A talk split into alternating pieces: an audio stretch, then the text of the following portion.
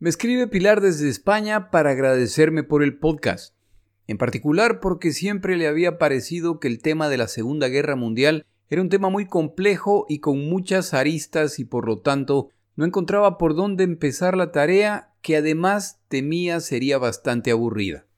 De acuerdo a Pilar, el encontrar mi podcast le ha facilitado mucho la tarea, además de disfrutarlo mucho. Ella dice que, aunque empezó a escuchar mi podcast hace unas semanas, va apenas en el episodio 8. La razón es que le gusta escuchar los episodios cuando puede concentrarse y prestar atención a todos los detalles. Gracias Pilar por tus amables palabras. Seguramente escucharás este mensaje en algún momento en el 2026 y te agradezco mucho por tus amables palabras respecto a mi trabajo. Intercambiamos algunos correos con Pilar y yo le contaba que hasta que inicié este podcast yo no tenía ninguna experiencia en comunicaciones o locución. Pilar se niega a creer esto. Dice que no se cree que no tenía ninguna experiencia vista la calidad del resultado final. Palabras de Pilar, no mías. Al final le confesaba a Pilar que alguna experiencia sí tenía, pero que era imaginaria. En mi época de colegio y escuela, me gustaba estudiar en la terraza de mi casa en la Baker 2.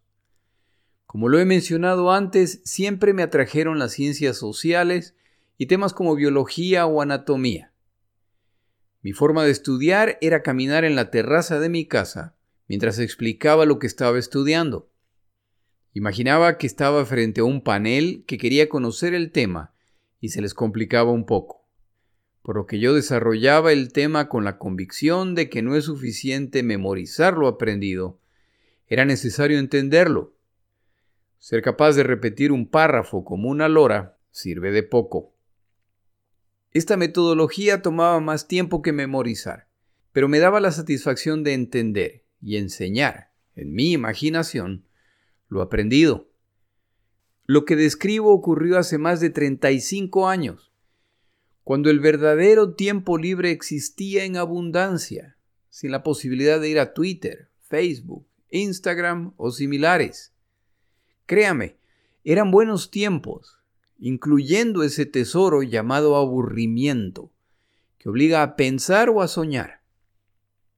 Le confesaba también a Pilar que yo soy uno de los beneficiados del invento del teléfono móvil. Antes de que se inventara este aparato, ya como adulto, yo continuaba mi práctica de estudiar y prepararme para exámenes universitarios o presentaciones de negocios, muchas veces mientras manejaba. Antes del invento del teléfono móvil, seguramente más de un conductor o peatón pensaba que yo estaba loco al verme hablando solo dentro de mi auto incluyendo gesticulación ante un interlocutor inexistente. Ahora que ya existe el celular, la práctica no ha cambiado. Pero ahora soy libre de seguir, ya que quienes me ven seguramente piensan que estoy en una llamada, lo que rara vez es el caso. Mi otra fuente de práctica e inspiración respecto a comunicar ideas frente a una audiencia viene de mis padres y de mis tíos paternos y maternos. En mi casa, mi madre siempre enfatizó el hablar bien. Había poca tolerancia a frases hechas o dichos. Y mientras más populares las frasecitas o los dichos, peor.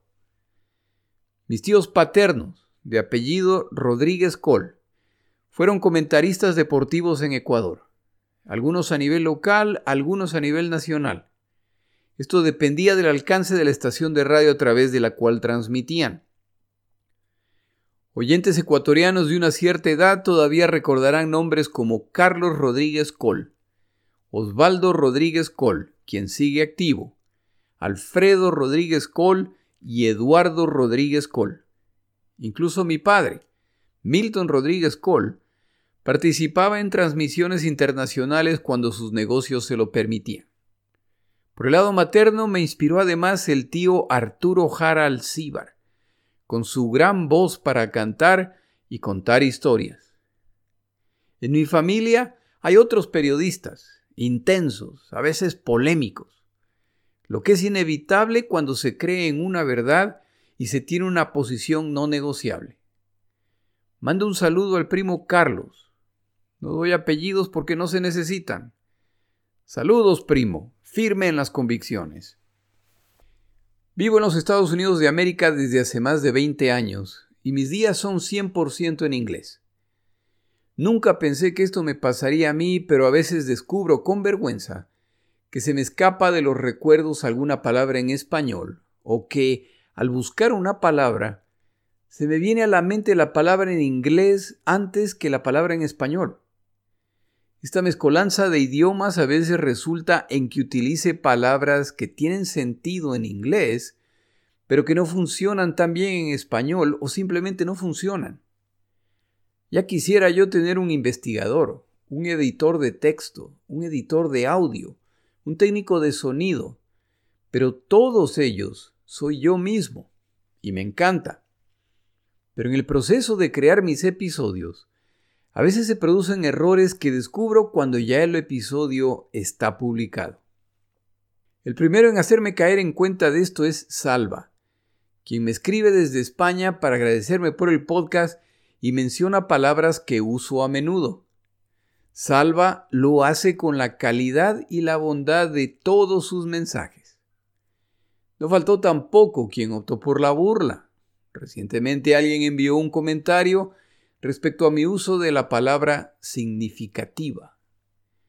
Le escribí al autor del comentario y le dije que estaba al tanto del uso a veces excesivo de algunas palabras, no solamente esa. En fin, seguimos avanzando con el podcast. Creo que estamos a menos de un año de terminarlo. Aprendo cada semana, procuro mejorar cada semana y me encanta compartir lo que descubro con ustedes. Este breve mensaje es simplemente para agradecer a algunos de los héroes que me ayudaron a ser quien soy hoy.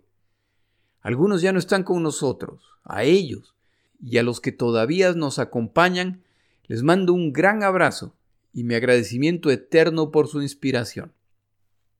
Cierro este mensaje con un breve segmento escrito y narrado por el tío Carlos Rodríguez Col para su programa Goles y Recuerdos. El audio que escucha a continuación lo tocaba al inicio de su programa. Agradezco a la prima Elizabeth por autorizarme a utilizar el audio. Sin más introducciones, Carlos Rodríguez Col.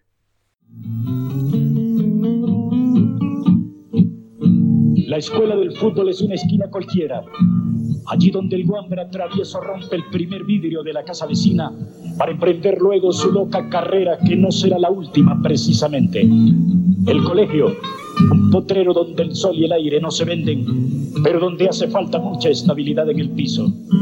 La universidad, una de esas moles de cemento llamadas estadio, donde para la graduación del crack concurren miles y miles de testigos la de trapo, fabricada con una media cualquiera y rellena con ilusiones, trapos y papeles, con sus descomunales descosidos que le dan sabor a protesta. La de cuero, que por achatada y gastada con tantos piques, pisadas y tiros en los postes, está prohibida de ir al estadio. Y por último, la flamante número 5 a la que no se golpea, sino que se acaricia, porque tiene alma de mujer. Son los únicos textos en los que se aprende las cinco vocales, el alfabeto y la literatura hermosa de una profesión que requiere por igual garra y calidad. Su Majestad, el fútbol.